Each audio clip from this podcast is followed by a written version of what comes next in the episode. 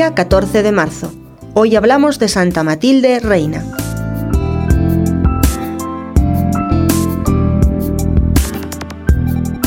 Matilde fue hija del duque de Westfalia.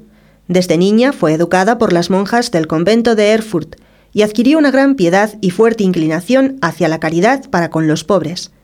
Muy joven se casó con Enrique, duque de Sajonia, y tuvo cinco hijos. Otón I, que fue emperador de Alemania, Enrique, duque de Baviera, San Bruno, arzobispo de Baviera, Gemerga, esposa de un gobernante, y Eduvigis, madre del famoso rey francés Hugo Capeto. Su esposo Enrique obtuvo resonantes triunfos en la lucha por defender su patria de las invasiones extranjeras, y él atribuía gran parte de sus victorias a las oraciones de su santa esposa Matilde.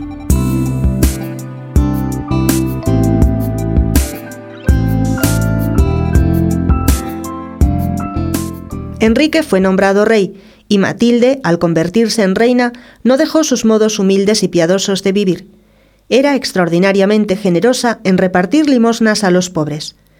Después de 23 años de matrimonio, quedó viuda. Al conocer la muerte repentina de su esposo, mandó celebrar una misa por su alma y al final de la misma se quitó todas sus joyas y las dejó como un obsequio ante el altar, ofreciendo a Dios el sacrificio de no volvérselas a poner más. Su hijo Otón I fue elegido emperador, pero el otro hermano, Enrique, Deseaba también ser jefe y se declaró en revolución. Otón creyó que su madre estaba de parte de Enrique y la expulsó del palacio. Matilde se fue a un convento a orar para que sus dos hijos hicieran las paces, y lo consiguió.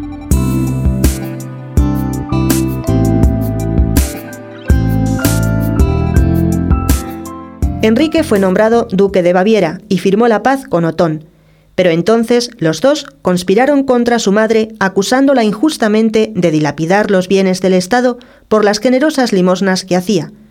Y sucedió que a Enrique y a Otón empezó a irles muy mal.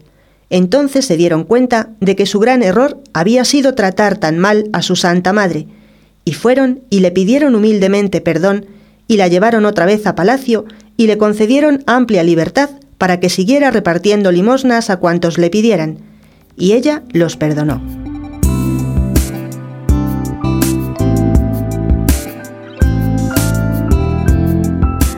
Otón adquirió tan grande veneración y tan plena confianza con su Santa Madre que cuando se fue a Roma a que el sumo pontífice lo coronara emperador, la dejó a ella encargada del gobierno de Alemania. Sus últimos años los pasó Matilde dedicada a repartir limosna a los pobres y a fundar conventos. Los últimos cinco años de su vida los pasó como una religiosa más. Murió santamente el 14 de marzo del año 968.